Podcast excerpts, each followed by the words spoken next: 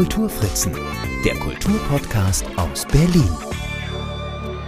Hallo und herzlich willkommen zu meinem Berlin Kultur Podcast. Mein Name ist Marc Lepuna und diese Folge entsteht auf der Frankfurter Buchmesse, wird also etwas später zu hören sein, aber das Thema ist nach wie vor, wie immer in diesem Podcast, Berlin. Und wenn wir schon auf der Buchmesse sind, habe ich natürlich auch einen Autor zu Gast diesmal. Es ist Roland Kramling. Hallo Roland. Hallo. Ich freue mich sehr, dass du dir die Zeit genommen hast, dass du überhaupt nach Frankfurt gekommen bist. Frankfurt ist ja etwas, was dich durchaus biografisch auch beschäftigt hat. Erzähl doch mal. Ja, Frankfurt nicht nur biografisch. In meinen ersten drei Büchern, die spielten alle in Frankfurt und ich habe hier lange gelebt, habe in Darmstadt studiert und bin dann irgendwann äh, vor zehn Jahren inzwischen äh, berufsbedingt nach Berlin gezogen. Du bist aber äh, nicht in Frankfurt geboren, sondern wo? In Franken, Unterfranken. Das ist äh, in der Nähe von Würzburg, Aschaffenburg, da die Ecke. Und war es dann wichtig, aus der Ecke wegzukommen zum Studium? Oder also bist du zum Studium nach Frankfurt oder was war der Grund? Ja, ich glaube, wenn man auf dem bayerischen Land in einem kleinen Dorf groß wird, dann muss man ja zwangsläufig zum Studium weg. Äh, ich habe Journalismus studiert äh, an der Hochschule Darmstadt, dann kurz in Darmstadt gewohnt, aber letztlich war dann doch eine Liebe zu Frankfurt da. Jetzt hast du gesagt, die ersten Romane, die du geschrieben hast, die sind, äh, spielen in Frankfurt. Ähm, die sind im Querverlag erschienen, wie auch das neue Buch, über das wir jetzt schwerpunktmäßig natürlich reden wollen. Aber vielleicht noch mal kurz dazu. Wie bist du denn äh, zum Querverlag gekommen? Ich habe einfach ein Manuskript eingeschickt. Und das hat geklappt. Und dann, und dann ist da direkt eine äh, Frankfurt-Trilogie draus geworden. Die erschien, ich muss noch mal kurz nachlesen, 2008, 10 und 12, also im Zweijahresrhythmus. Und dann gab es ein viertes Buch, Heldensommer im, im Jahr 2017 und jetzt ganz neu äh, ein, äh, ein neuer Roman, über den wir gleich reden. Aber reden wir noch mal kurz über die Frankfurt-Trilogie. Was hat dich denn da so inhaltlich beschäftigt? Ja, es sind letztlich so queere Stadtgeschichten, würde ich sagen. Ähm, und das erste Buch habe ich angefangen, da war ich 18 und wie das so ist, da schreibt man erstmal Kurzgeschichten, dann löscht man wieder alles, weil alles scheiße ist. Ähm, dann fängt man wieder an und irgendwann äh, habe ich festgestellt, dass in diesen Kurzgeschichten Personen, Charaktere immer wieder vorkommen und dass da eine längere und größere Geschichte entsteht, dass da ein Band auch entsteht und habe dann irgendwann diesen Roman geschrieben, Frankfurt 30 Grad, der hieß ganz anders früher als Manuskript und äh, hatte dann irgendwie Glück. Und dann sind da insgesamt drei äh, Bände daraus geworden. Gibt es die Überlegung, die nochmal fortzusetzen irgendwann? Also die, die, diese Frankfurt-Trilogie, die spielt ja, oder der Mittelpunkt steht ja eine Gruppe von Menschen, die sehr unterschiedlich sind. Ein junger Schwuler, der nach Frankfurt kommt, dann die alleinerziehende Mutter mit drei Kindern, ihr schwuler Bruder, der so ein, ja, so ein Dandy-Verschnitt ist. Und ab und zu erwische ich mich so bei dem Gedanken, wo ich mir denke, Mensch, was machen die denn heute? Es ist inzwischen ja auch schon äh, zehn Jahre her, dass ich mich von diesen Charakteren verabschiedet habe. Aber ich bin mir noch nicht ganz sicher. Also ich glaube nicht, dass äh, dass es nochmal ein Roman wird, der im Stil von diesen ersten dreien ist. Aber vielleicht kann man sich so einzelne Personen vielleicht nochmal rauspicken. Und tatsächlich kommt auch ein Charakter, der in diesen ersten drei Büchern eingeführt wurde, Basima, äh, jetzt im neuen Krimi vor. Zwischendurch, und dann kommen wir auch zu dem neuen Krimi, beziehungsweise den ersten Krimi, der auch im Querverlag erscheint oder erschienen ist. Ähm, 2017 erschien Heldensommer, damit wir kurz dein Querverlagsövre zumindest äh, angerissen haben. Worum ging es denn in Heldensommer oder geht's? Ist ja noch lieferbar. Ich würde sagen, Heldensommer ist so eine klassische ähm, Coming-Home-Geschichte. Äh, Im Mittelpunkt steht ein Anfang 30-jähriger Schwuler, der zehn Jahre nicht in seinem Heimatdorf war und dann dorthin zurückkommt, aus Berlin dorthin zurückkehrt, äh, als seine Großmutter ähm, schwer erkrankt. Und es geht um Familiengeheimnisse, es geht um die große Liebe, die er in Berlin hatte, aber auch die große Jugendliebe, die er auf diesem Dorf hatte. Und er ist so zerrissen zwischen dem Heute, dem Gestern und auch dem Morgen letztlich kommen wir jetzt zu dem neuen Roman. Das ist ja auch der Grund oder beziehungsweise der Anlass, weshalb ich dich eingeladen habe äh, für diesen Podcast. Es ist ein Berlin-Roman. Es ist aber auch ein neues Genre, was du dir vorgenommen hast. Es ist ein Kriminalroman. Was hat dich denn jetzt dazu bewogen, von diesem Unterhaltungsroman, würde ich es mal sagen, äh, jetzt auf ein neues Genre zu gehen? Also was das Genre angeht, ähm, ich hatte immer mal wieder die Idee, in meinem Kopf für so einzelne Kriminalfälle, die ich gerne schreiben würde. Da ging es aber nie über Skizzen hinaus. Und dann ähm, nach Heldensommer habe ich aber relativ zügig angefangen daran zu schreiben. Also an sich habe ich für den Krimi sehr lange gebraucht, der ist auch sehr dick geworden. Und letztlich wollte ich, hatte ich Lust auf ein düsteres Buch mal. Ähm, ich hatte Lust, äh, auch einen Krimi zu erzählen, den ich selber lesen würde, wo es natürlich um den Kriminalfall geht. Das tut es ja immer im Krimi, aber eben auch um, um eine Charakterentwicklung. Ich ähm, finde, das ist eine gute Kombi oder die lese ich selber gerne. Und was den Handlungsort angeht, ich muss gestehen, ich war am Anfang kein Berlin-Fan. Also ich bin, es gab ja diesen, oder es gibt ja immer noch diesen riesigen Berlin-Hype. Ähm, da war ich vor zehn Jahren eher angenervt. Ich musste dann beruflich nach Berlin ziehen und dachte eigentlich erst so, also ich hatte damals einen befristeten Vertrag äh, als Pressesprecher und ich dachte mir, naja, der läuft im halben Jahr aus, ich mache mal einen Sommer in Berlin. Cool. Habe mich auch als Touri gefühlt, habe das ganze Touri-Programm gemacht und dann haben die meinen Vertrag irgendwie entfristet und dann dachte ich noch, pff, na ja, zwei Jahre, dann kann ich immer noch zurück. Jetzt sind es zehn, ich will überhaupt nicht mehr weg, ich will überhaupt nicht mehr zurück. Ich finde, oder ich habe Berlin sehr schätzen und lieben gelernt und es war letztlich, also mehr als an der Zeit, mal einen Roman zu, zu schreiben, der wirklich in Berlin spielt. Heldensommer hatte schon Berlin-Anteile, aber da war klar der Fokus auf diesem, auf diesem kleinen Dorf wo, der, wo, der, wo die Hauptperson hin zurückkommt. Und ja, und so entstand äh, Tote Folter nicht. Genau, der Roman heißt Tote Folter nicht. Das verspricht ja auch schon mal eine ganze Menge. Jetzt hast du vorhin kurz gesagt, ähm, du würdest gerne oder du wolltest einen Roman schreiben, den du auch selber oder einen Krimi schreiben, den du auch selber gerne lesen würdest. Was interessiert dich denn an Kriminalromanen? Also welche würdest du gerne lesen? Vielleicht gibt es auch literarische Vorbilder, dass die Leute es einsortieren können. Ich fange mal so rum an. Was mich an den Krimis meistens nicht so interessiert, ist, wer es dann wirklich war. Sondern ich finde die Krimis besonders gut, wo man sieht, was, was dieser Kriminalfall, was der Mord, was die Gewalt mit den Menschen macht und was die Auswirkungen sind. Natürlich, äh, ich finde es schon spannend, wenn da irgendwie Entwicklungen sind, die man nicht vorhersehen kann, wenn dann am Ende man da sitzt und denkt, Mensch, warum habe ich nicht eher gecheckt, dass das der Mörder ist? Aber richtig gut, finde ich, oder richtig, ähm, richtig gute Krimis sind für mich Krimis, die, die mehr zeigen, die das größere Bild und dann auch mehr Charakterentwicklung ähm, zulassen und nicht nur fokussiert sind auf diesen Kriminalfall. Gibt es denn Autoren, die du als Vorbild hattest für diesen Roman oder sagen wir mal, wo du so inspiriert warst, dass du gesagt hast, das ist so ungefähr so eine Richtung, in die, in die ich auch gerne gehen würde? Ich muss erstmal gestehen, ich lese nicht so viele Krimis. Ich lese auch keine Krimi rein. Ich gucke gerne Krimis. Äh, Chemie des Todes fand ich äh, einen sehr guten Krimi, ähm, weil er sehr, weil er nochmal auch einen neuen Aspekt so reingebracht hat. Äh, was passiert eigentlich mit so einer Leiche, wenn die da liegt und was ist mit den Insekten, die da reinkriechen. Ich würde aber nicht sagen, dass es ein Vorbild ist für meinen, für meinen Roman war. Es gibt eine, eine Marseille-Triologie, nennt sich das, glaube ich, wo ich den Autor jetzt dummerweise gerade vergessen habe. Die erzählt davon, wie ein Polizist in Marseille in den 70er ist, glaube ich, 70er, 80er Jahren ähm, ermittelt. Da gibt es meistens auch keine richtigen Fälle, sondern es ist eher so Marseille, diese Stadt, die Kriminalität in dieser Stadt und dieser ähm, Polizist, der auch sein Leben nicht im Griff hat. Ähm, das fand ich immer sehr interessant, ja. Aber ansonsten, ja, wie gesagt, ich gucke gerne Krimis. Es gibt, ich finde, die Krimiserien oder Mehrteile auch, die ich gut finde, sind dann meistens die, die auch noch so eine zweite Ebene haben, jetzt jenseits von Charakterentwicklung, sondern wo, wo mehrere Fäden entlang laufen, wo man am Anfang gar nicht weiß, hängen die zusammen? Wenn ja, wie hängen die zusammen? Ähm, und die auch durchaus mal so ein bisschen in den Bereich äh, Thriller reingehen können. Das finde ich eigentlich ganz gut.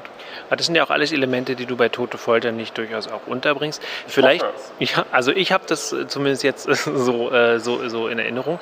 Äh, jetzt haben wir so drüber gesprochen, was dich so inspiriert, aber jetzt geht es vielleicht mal direkt um den Roman und du erzählst mal ganz kurz, ohne natürlich zu viel zu verraten, worum geht es denn in Tote Folter nicht eigentlich? Im Mittelpunkt äh, es ist kein Polizeiroman, sondern ein Detektivroman, eine klassische Detektivgeschichte, würde ich fast schon sagen. In der Mittelpunkt steht ein Ex-Polizist, äh, der nach einer gescheiterten ähm, Beziehung, nach einer Lebenskrise äh, seinen Job an den Nagel gehangen hat und äh, jetzt als Detektiv arbeitet, mehr oder weniger erfolgreich, äh, dem Alkohol äh, nicht abgeneigt ist ähm, und sehr, ich würde sagen, unstetes, ja, fast schon abgefucktes Leben manchmal führt. der immer so entlang schrammt am Abgrund. Und der wird beauftragt von einer aalglatten, ähm, eloquenten, eingebildeten, mit Sicherheit auch dubiosen Anwältin und Politikberaterin. Ähm, und in ihrem Auftrag soll er den Sohn einer Politikerin finden, äh, der verschwunden ist seit mehreren Tagen. Und das ist so die Ausgangshandlung, würde ich sagen. Ja. ja, da lässt du tatsächlich jetzt sehr viel offen, aber äh, tatsächlich äh, hast du wesentliche Elemente, die ich jetzt noch ein bisschen näher beleuchten würde, tatsächlich schon rausgepickt. Das eine ist ja tatsächlich, dass du einen Protagonisten geschaffen hast, mh, für den es, glaube ich, so im, sowohl in, im, im Hollywood-Kino als auch in der Kriminalliteratur tatsächlich so Prototypen auch gibt. Ne? Eben tatsächlich diesen äh, sich etwas gehen lassenden, äh, lebenskrisenhaften Privatdetektiven. Ich finde das überhaupt auch interessant, dass es ein Privatdetektiv ist, weil das, ähm, ja, das erwartet man irgendwie in so Berlin-Romanen auch dann tatsächlich nicht. Und du äh, schaffst eben so eine Verbindung zum, äh, zur, zur Politik, was ich auch sehr spannend finde, weil mich hat nämlich das beim Lesen auch so ein bisschen an so an so House of Cards erinnert, also an diese großen, äh, diese großen Netflix-Erfolge, Netflix-Serien auch, mh, wo du ja wirklich äh, diese Intrigen und den Morast der Politik im Grunde auch noch so mit in den Blick nimmst. Das sind aber sozusagen dann jetzt schon, schon Punkte, die dann so mit, mit, mit dranhängen, weil du ja einmal diesen, diesen Detektiven hast, der sich da auf die Suche macht, aber du hast eben auch diese Politikberaterin, von der du gerade schon gesprochen hast. Wie bist du denn auf die Idee gekommen, in dieses Metier einzusteigen? Also vor allem, wie gut kennst du dich da aus? Vielleicht erstmal kurz noch zu dem erwähnten Prototyp des Privatdetektivs. Tatsächlich ist es ja ein Archetyp, ein Prototyp, den man immer mal wieder begegnet. Ich glaube natürlich, in dem Fall ist noch ein gewisser Bruch drin, weil er schwul ist. Meines Wissens hat man das noch nie gehabt. Kenne ich zumindest nicht. Bei Sherlock Holmes vermutet man es ja immer. Da gibt es mhm. ja immer Spekulationen. Dies, äh, aber er ist es ganz klar, Sören Petersen ist ganz, ist ganz klar. Und ähm, naja, was, was, die Politik angeht, ich finde, wenn man ein Berlin-Krimi schreibt oder ein Krimi in Berlin schreibt, dann ist die Verbindung zur Politik nah, weil einfach sich in Berlin ganz viel um Politik dreht. Und gleichzeitig ist es natürlich so, dass, äh, dass also der Sohn dieser Politikerin ist auch schwul und äh, deswegen wird ja auch dann Sören Petersen erst von dieser Politikberaterin an, angeworben. Und ich fand diesen Gedanken, dass man dieses, dieses, die schwule Subkultur, die queere Subkultur in Berlin in einem Kriminalfall mit dieser politischen Subkultur es ist ja auch eine Subkultur, äh, verbindet. Ganz reizvoll, weil manchmal ist natürlich schon so, dass so dieses Berlin-Mitte-Raumschiff ein bisschen abgehoben, nicht abgehoben, aber entrückt ist vom Rest der Stadt stellenweise. Es ist, äh, hat manchmal sogar so eine so fast schon lose Verbindung zur Stadt, kommt es mir vor. Beziehungsweise eine Verbindung, die dann meistens äh, des Nachts stattfindet über Partys, wo man irgendwie Politiker, aber auch Journalisten natürlich trifft, äh, sei es auch äh, im, im Lab oder im Berghain. Und äh, das ist eigentlich, finde ich, ein ganz spannungs, spannungsreiches Umfeld. Was es definitiv nicht sein soll, ähm, dieses Buch ist irgendwie Politik-Bashing. Äh, es ist ein Morast, ja, in gewissen Teilen, ähm, genauso wie die schwule Szene manchmal ein Morast ist. Ähm, darüber zu schreiben, finde ich ähm, wichtig und legitim, aber ich möchte jetzt nicht eigentlich das so verstanden wissen, dass ähm, Politik generell was Anrüchiges hat. Ich glaube, Politik äh, ist immer in der Demokratie ist immer auch ein Spiegelbild der Gesellschaft. Und wenn man sich über Politiker aufregt und äh, aber selber seine Steuererklärung faked, dann ist es natürlich eigentlich dasselbe. Das ist, äh, das ist wohl wahr. Jetzt hast du schon einmal von diesem Raumschiff äh, Berlin-Mitte Regierungsviertel erzählt. Das ist ja aber nicht der einzige Ort, äh, wo, wo das stattfindet. Was sind denn so wiedererkennbare Berlin-Orte in deinem Roman? Na, zunächst mal wohnt Sören Petersen, der, die Hauptperson am Neulendorfplatz. Seine Detektei ist in der Potsdamer Straße. Natürlich spielt sich da auch viel in diesem Umfeld ab.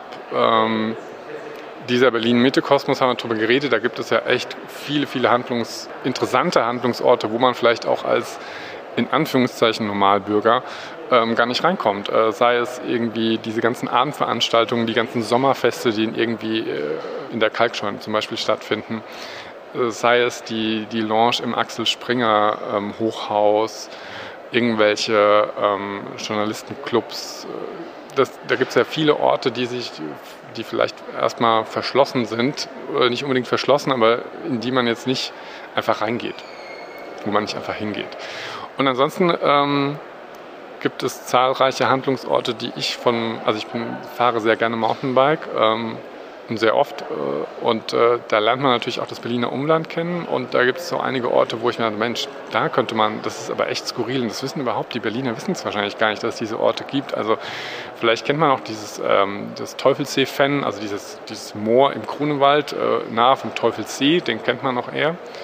Den kennen vielleicht die Westberliner, aber ich habe immer den Eindruck, dass viele Berlin-Leute oder Berliner sehr konzentriert sind auf den, den S-Bahn-Ring, vielleicht noch die, die Ausläufer darum, ähm, was aber sonst so gibt. Und äh, keine Ahnung, dass es noch Mauerreste auf der anderen Seite vom, vom Wannsee gibt, äh, hinter Klato und Gato, da, da kommt auch kein Tourist hin, da macht keiner ein Foto. Äh, außer man nimmt sich vor, da mal hinzufahren. Und äh, diese Orte mal auch in dem Roman vorkommen zu lassen und vielleicht auch nochmal neue Perspektiven, also geografische Perspektiven auf Berlin zu eröffnen, fand ich eigentlich ganz nett.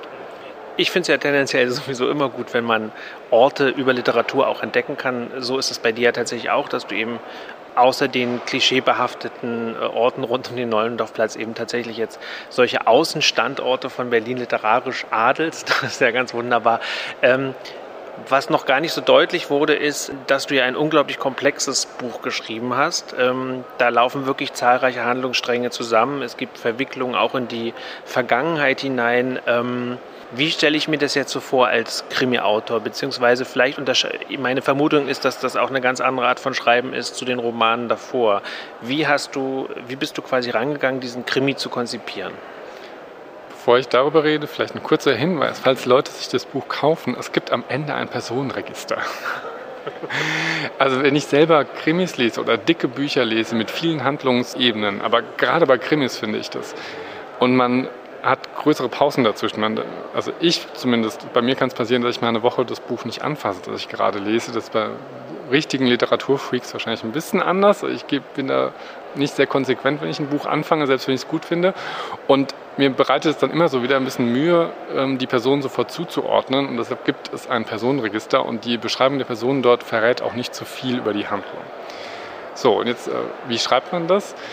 Tatsächlich habe ich den Krimi so geschrieben, wie ich Heldensommer schon geschrieben habe, sehr ähm, chronologisch von Anfang bis Ende sozusagen. Anders als bei den Frankfurt-Büchern, wo ich viel öfter gesprungen bin wo es Kapitel, die ganz am Ende sind, habe ich ganz am Anfang geschrieben. Aber da es ja beim Krimi wichtig ist, dass man sich am Ende nicht widerspricht und ähm, diese Struktur ja sehr wichtig ist auch. Und das war es bei Heldensommer, da gibt es, ich verrate nicht so viel, da gibt es auch so einen doppelten Boden. Und da muss man, finde, oder das war für mich viel einfacher, deshalb chronologisch runterzuschreiben, Kapitel für Kapitel. Genau. Und hat sich die Geschichte dann auch wirklich tatsächlich erst entwickelt beim Schreiben? Ich, weil ich finde sie wirklich so komplex, also im guten Sinne komplex, weil man kriegt ja schon dann auch alles mit und alle Fäden laufen zusammen. Ich finde es gerade bei Krimis immer so wichtig, dass da kein Faden irgendwann zwischendurch verloren geht. Und da hätte ich ehrlich gesagt bei dir tatsächlich gedacht, da gibt es so ein riesen Reißbrett, wo du das alles irgendwie vorher aufgezeichnet hast und so. Tatsächlich nicht. Also es gibt kein Reißbrett. Es gibt eine Grobgliederung, äh, gab es. Es gibt ein, ähm, eine, eine, Timeline quasi, die auch nach Jahreszahlen, weil es geht ja auch viel um Vergangenheit und das dann sich auswirkt auf die aktuellen Ereignisse. Da habe ich dann mir schon mit Jahreszahlen aufgeschrieben, was passierte dann und dann. Einfach damit man da nicht durcheinander kommt und sich da keine Logikbrüche, äh, auch vom Alter der Person zum Beispiel, ergeben. Verändert hat sich die Geschichte tatsächlich relativ wenig. Äh, ganz früh im Schreibprozess, so nach zwei, drei Monaten, ähm, gab es dann nochmal so einen Switch, der aber nicht ausgeführt wurde, wo ich kurz dachte, ist es der, ist, will ich wirklich die Person zum Täter machen oder ist nicht vielleicht doch jemand anders? Aber das war nur ganz kurz ähm, und das habe ich dann auch nach vier Wochen wieder verworfen oder so. Und äh, da entstand relativ wenig entscheidend, also entscheidendes entstand relativ wenig Neues beim Schreibprozess. Natürlich ähm, Szenen oder einzelne Kapitel, wo man merkt, okay, mit, dem, mit der Nebenfigur kann ich noch ein bisschen mehr machen, ähm, da braucht es noch ein bisschen Futter, da legt man auch mal noch eine falsche Fährte. Sowas kommt beim Schreiben automatisch, glaube ich, aber an der, an der Auflösung, an der wirklichen Auflösung des Falls gab es eigentlich keine großen Veränderungen. Jetzt muss ich doch noch mal äh, auf die Politik zurückkommen, weil ich so ein bisschen das Gefühl hatte beim Lesen, ähm, dass die Figuren, die du dort beschreibst, gerade die aus dem Politikbusiness, die waren so lebensnah ja, oder so. Gab es da äh, direkte Vorbilder aus der, aus der Berliner Politik, aus der europäischen Politik? Natürlich nicht, sonst hätte ich erklagt. Okay, das war, das war die kürzeste Antwort, die wir in diesem Podcast, glaube ich, jemals hatten. Dann vielleicht als Abschluss die Frage, warum sollten... Vielleicht nochmal zu Vorbilder, oder weil man wird ja immer wieder gefragt, also zumindest geht es mir so, vielleicht geht es, ich denke, anderen Autoren auch, nach Vorbildern, nach, kommen da auch Freunde von dir vor? Was hast du davon erlebt? Das wenigste in meinen Büchern habe ich selbst erlebt und ich schreibe auch grundsätzlich keine Freunde in meinen Büchern als Charakter. Aber natürlich gibt es Gegebenheiten, Settings, Szenarien, Orte, die es tatsächlich so gibt. Aber ähm, ich will mich auch, um ehrlich zu sein, gar nicht zu sehr an realen Personen zum Beispiel orientieren oder auch realen Handlungsabläufen oder Fällen, weil das ja mich in meiner Fantasie auch so ein bisschen oder im Schreibprozess viel zu sehr einschränken würde. Und ich meine, nichts ist schöner. Ich bin auf diesen sechs, fast 600 Seiten bin ich Gott. Ich kann alles machen. Und warum sollte ich mich ausgerechnet dann, wo ich alles machen kann, wo ich Gott bin, durch die blöde, schnöde Realität einschränken?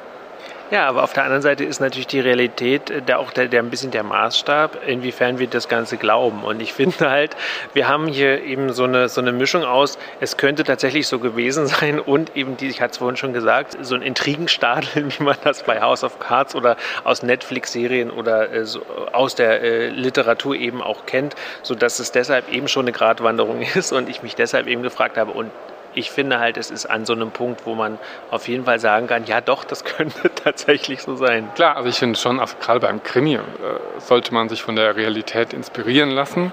Und es sollte vor allem, das ist ja nochmal ein Unterschied, es sollte vor allem realistisch sein. Und das ist, glaube ich, der entscheidende Punkt. Mhm. Wenn du jetzt die Möglichkeit hast, den Leuten nochmal dein Buch nahezulegen, mit welchen Worten würdest du das tun? Also wenn ich Krimis im Fernsehen gucke, gerade die beliebteste deutsche Kriminalreihe Tatort, passiert es mir persönlich sehr oft, dass ich nach einer Viertelstunde, 20 Minuten weiß, wer der Mörder ist. Einfach weil der Mörder oft so eingeführt wird, dass ich, wenn ich als Autor, vielleicht gucke ich auch zu sehr als Autor auf, diese, auf den Tatort oder auf das Drehbuch und dann denke mir, klar, das ist der Mörder. Ich weiß zwar noch nicht das Motiv, aber das ist eindeutig der Mörder.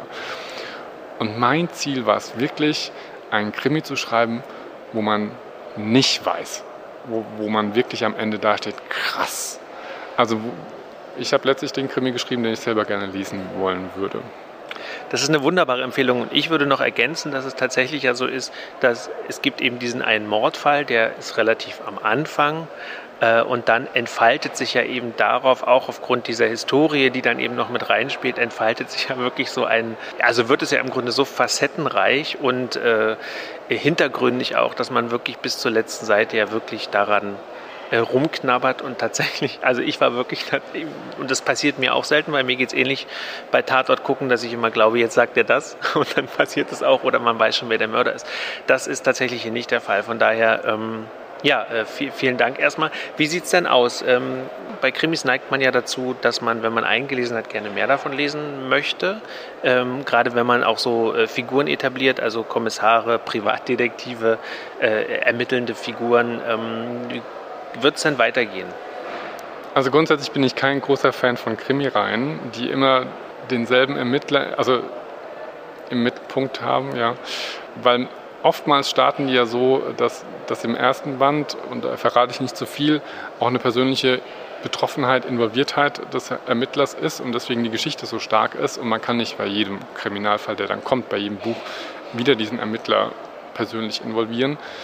Deshalb bin ich ja gar kein so großer Fan von Krimireihen und ich habe mir eigentlich auch vorgenommen, das nicht zu machen. Aber, jetzt kommt das große Aber, tatsächlich gibt es da eine Idee und ich finde die sehr äh, ich persönlich, äh, soll jetzt nicht arrogant klingen, ich finde die sehr mindblowing, ähm, was die Personen und die Charakter und die Hintergründe dieser eingeführten Charakter in, in Tote Folter nicht angeht, dass ich den wahrscheinlich schreiben werde und so mein Verlag es möchte und will auch äh, veröffentlichen würde. Und das sind auch tatsächlich schon einige Seiten zu Papier gebracht und äh, es steht fest, wer der Mörder ist, für mich zumindest. Und äh, mal gucken. Also was ich spannend finde an so Reihen, mir geht es gar nicht immer darum, dass es dieselbe Hauptfigur sein muss, sondern dass es aber so ein Kosmos, ich mag das, wenn, wenn mehrere Bücher im selben Kosmos spielen und da kann ja auch die Hauptfigur wechseln oder so. Ich habe äh, jetzt zum Beispiel gerade Fielding Grey gelesen von Simon Raven und weiß, das ist eine zehnbändige Reihe. Und äh, Fielding Grey ist im Grunde jetzt der erste Band äh, und der spielt in den anderen Büchern nur noch kleine Rollen, aber andere Figuren aus dem ersten Band tauchen dann wiederum als Protagonisten auf. Und sowas finde ich zum Beispiel auch toll. Ja, witzig, dass du sagst, Kosmos. Äh, es gibt es ja bei Comic ganz oft, dieser Marvel-Kosmos oder DC-Kosmos. Mhm. Das finde ich auch super. Ähm, und deswegen ähm, habe ich auch darauf geachtet, dass alle meine Bücher äh, in einem Kosmos spielen. Ähm, es gibt die erwähnte Rolle der Basima, die jetzt hier im Krimi wieder auftaucht, die auch in Heldensommer auftaucht äh, und die in zwei von drei Frankfurt Büchern auftaucht. Und es könnte also theoretisch sein, dass Sören Petersen irgendwann eine Affäre mit Maiko Sternheim anfängt aus, aus den Frankfurt-Geschichten. Und das finde ich einen netten Gedanke und den will ich auch so fortsetzen. Dann bin ich sehr gespannt, was da auf uns zukommt. Vielen Dank erstmal für das Gespräch und dir jetzt noch viel Spaß hier in Frankfurt auf der Messe. Danke ebenso.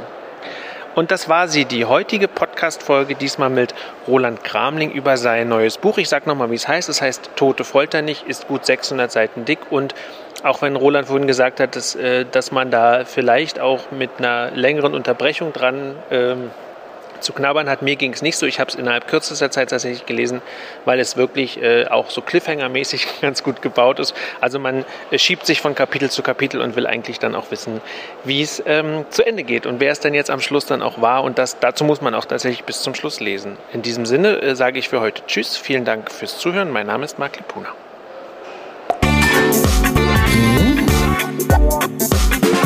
Die